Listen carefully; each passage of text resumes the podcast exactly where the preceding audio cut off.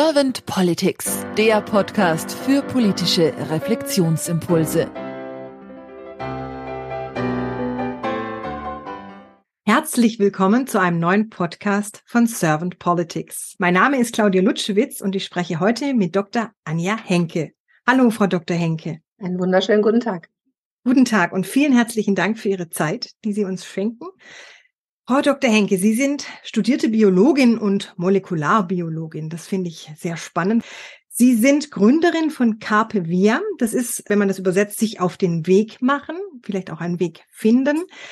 Das ist eine GmbH, die haben Sie gegründet. Sie sind als Managementberaterin tätig, vorwiegend im Business Strategy Bereich. Sie machen aber auch Innovationen, Change Management und Personal Development.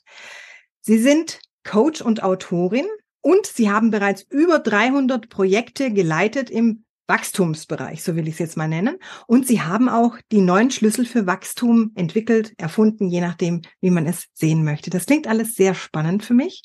Und was ich jetzt im Vorgespräch auch von Ihnen erfahren habe, ist, dass Sie politisch interessiert und offen sind. Ich danke Ihnen für die wundervolle Einführung und freue mich einfach, wenn wir direkt loslegen mit Ihren Fragen. Frau Dr. Henke, wenn Sie an die Aufgabe von Politik denken, was ist für Sie die Aufgabe von Politik? Ich finde erstmal, diese Frage ist sehr interessant, weil ähm, sich viele Menschen darüber, glaube ich, gar nicht so wahnsinnig viele Gedanken machen. Natürlich bin ich im Vorfeld auch ein bisschen in mich gegangen und habe auch die aktuellen Entwicklungen in unserem Lande ein wenig Revue passieren lassen. Also was Politik oder Staat sicherlich nicht ist, es sind nicht die besseren Unternehmer.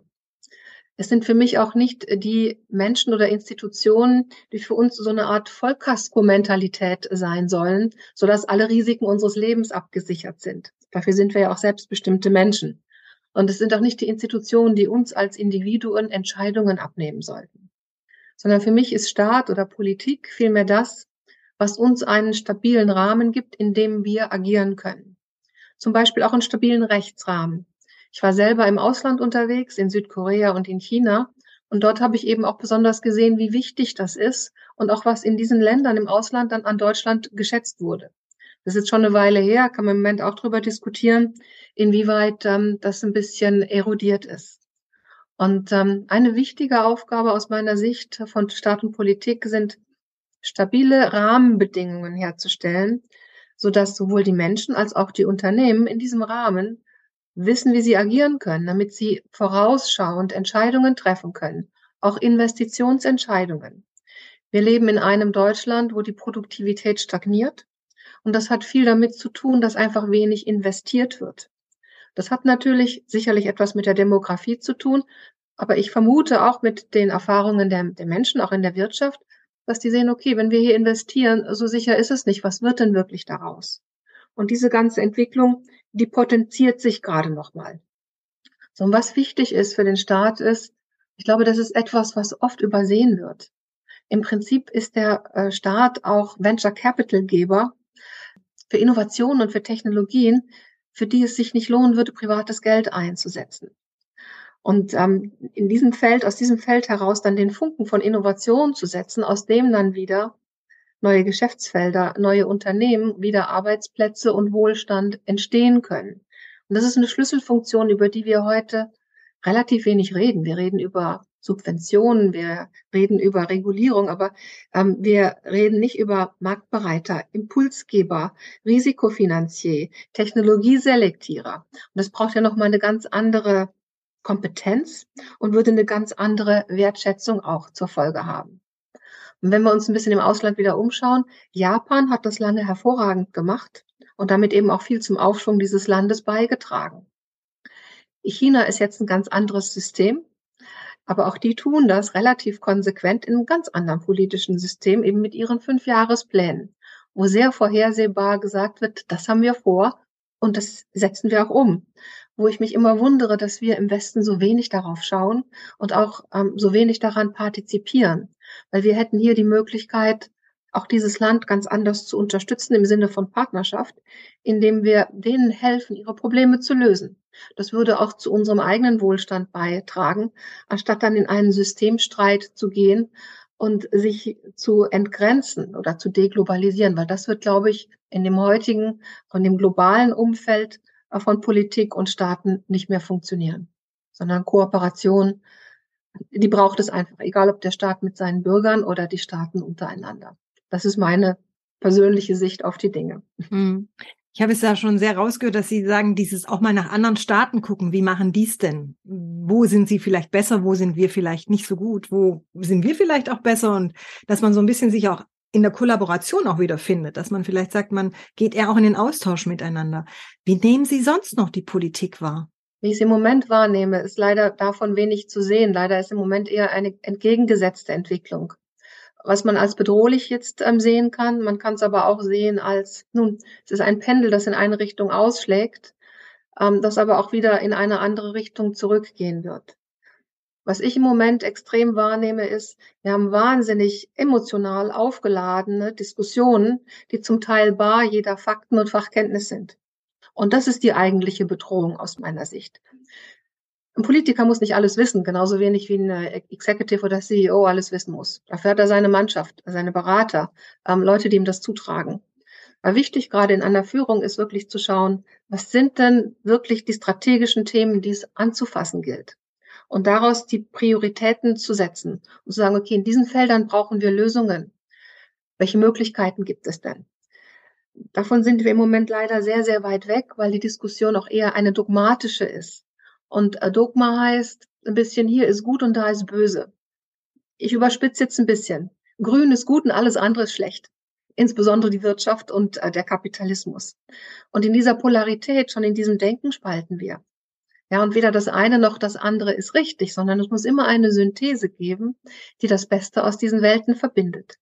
Und gerade in der Politik oder für Politiker sehe ich es als eine wichtige Aufgabe, diese Verbindungen zu schaffen, anstatt Gräben aufzutun.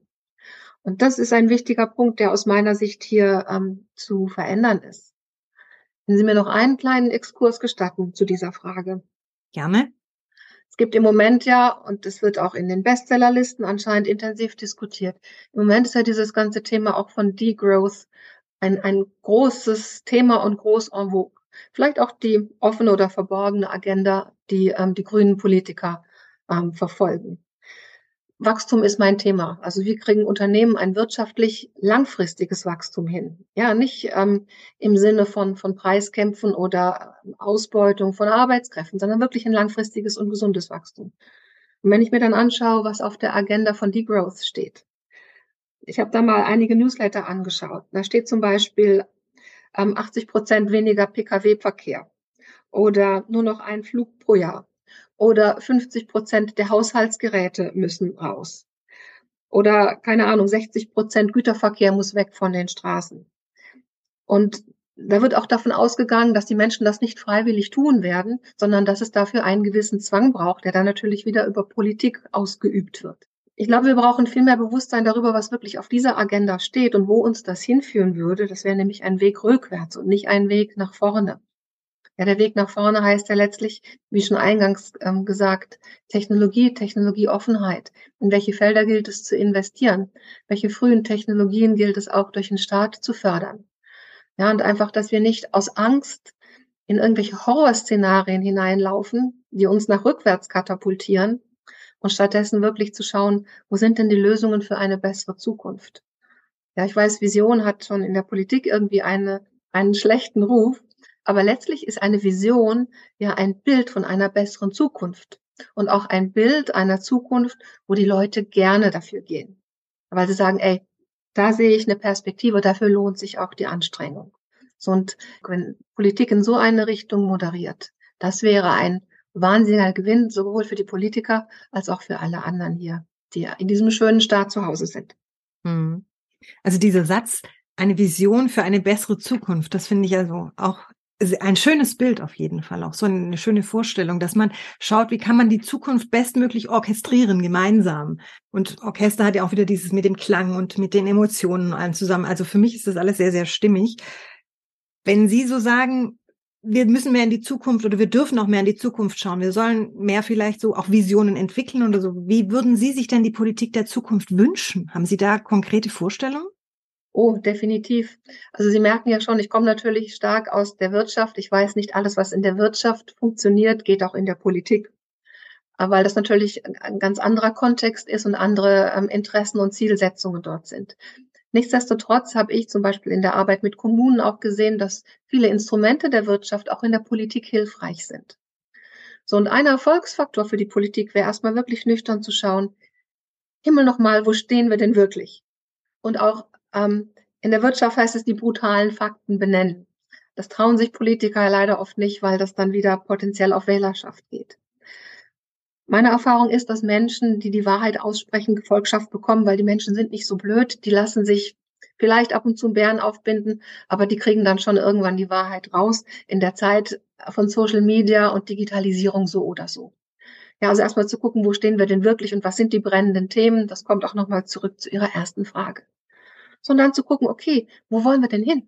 Das ist schon mal wieder eine andere Diskussion, wo man auch nochmal einen anderen Kontext braucht, um die verschiedenen Beteiligten vielleicht in einen Lösungskorridor zu moderieren. Ja, und zu sagen, okay, wo ist denn das Ziel oder das Zielfeld? Die können ja durchaus unterschiedlich sein. Nur wenn wir jetzt verschiedene Strömungen anschauen, sollten wir zumindest halbwegs in eine ähnliche Richtung gehen, weil sonst wird es einigermaßen schwierig. Ja, und dann zu schauen, wo wir stehen, ist, glaube ich, unbestritten. Da gibt es Fakten, die uns das sagen. Und da lässt sich auch vieles vorhersehen wo wir hinwollen. Das wäre eine Moderation. Und die zweite Art, dann zu gucken, wie kommen wir denn dahin und welche Werte leiten uns dabei? Jetzt eben hier wie ein Humanismus, wie eine Mitbestimmung, wie der Diskurs zwischen unterschiedlichen Positionen. Das sind ja alles zutiefst demokratische Werte. In Klammern, auch wenn Sokrates dafür sein Leben lassen musste, Klammer zu. Ja, weil dieser Diskurs mhm. ist eben auch ein bisschen verloren gegangen. So, und solche Diskurse über ein Zielfeld und die Wege dorthin, das zu moderieren, das würde ich als eine der nobelsten Aufgaben in der Politik ansehen. Das würde natürlich auch voraussetzen, natürlich hat man sein Parteibuch und das führt ja auch zu einem gewissen Zielfeld. Nur, dass man jetzt nicht nur eben an diesen Dogmen oder einzelnen Standpunkten zu sehr festklebt, sondern auch sagt, okay, auch wo muss ich mich bewegen, wo muss unsere Partei sich bewegen, im Sinne der Zukunft, weil die Zeiten haben sich geändert, auch für Politik und für Parteien. Vielleicht gilt es auch da, einige Dogmen in den Parteibüchern mal anzuschauen und zu revidieren und in diese Zeit zu heben und die so anzupassen, dass sie uns gemeinsam in eine gute Zukunft führen. Ja, denn für mich ist immer noch Wachstum, Wohlstand, das hängt einfach eng miteinander zusammen. Wenn man sich anschaut, wie werden Staaten wohlhabend, dann gibt es einfach ein paar Grundprinzipien. Im Business würde man wieder sagen, Best Practice. Auch das können wir uns anschauen. Ich habe gerade heute einen Artikel gelesen, da waren zwei schöne Beispiele, ja, eben ähm, Vietnam und, und Polen, die sich eben so entwickeln mit unterschiedlicher staatlicher Intervention. Aber sowas einfach auch mal wieder anzuschauen und zu gucken, wo ist denn unser urdeutscher Weg? Denn wir haben hier ja ganz besondere Stärken im wir haben eben einfach immaterielle Assets insbesondere. Wir haben ähm, bestimmte Struktur mit unseren Ländern. All das gilt es ja einzubeziehen in so einen, in so einen Diskurs und die Einzigartigkeit ähm, dieses Landes dafür einzubeziehen.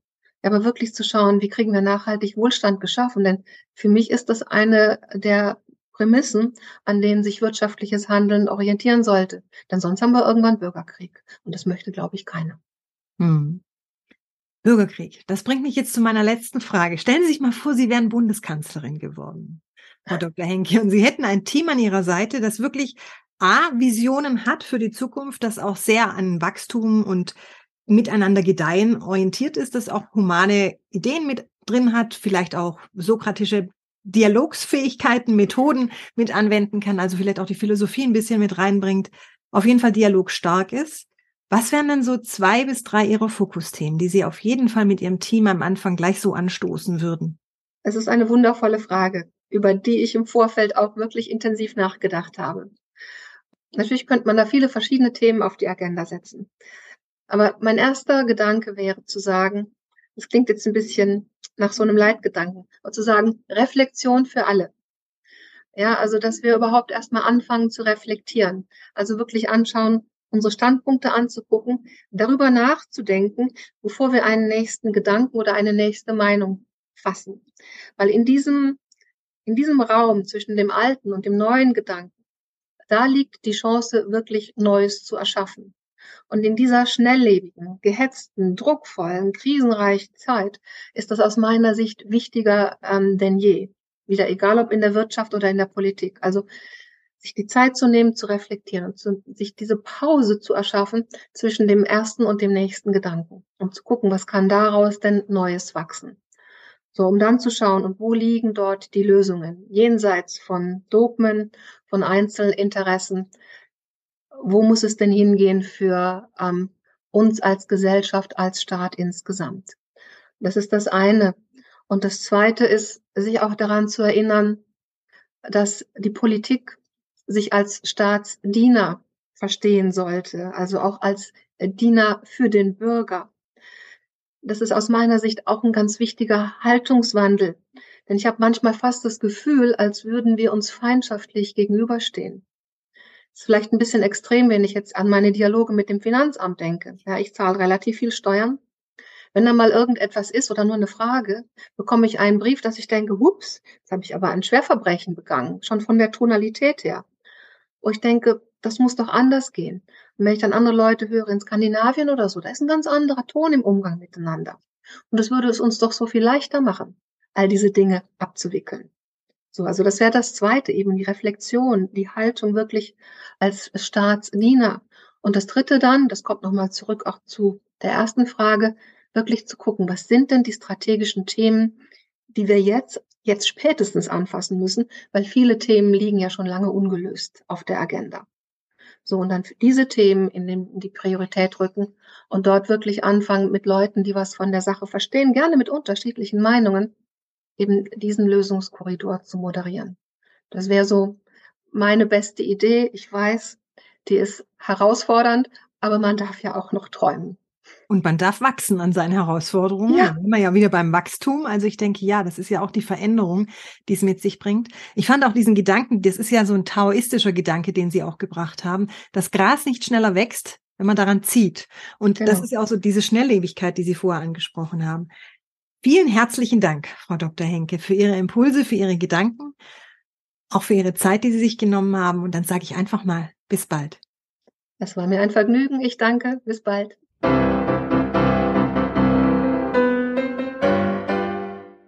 Servant Politics gibt's auf Spotify, Apple Podcasts und überall, wo es Podcasts gibt.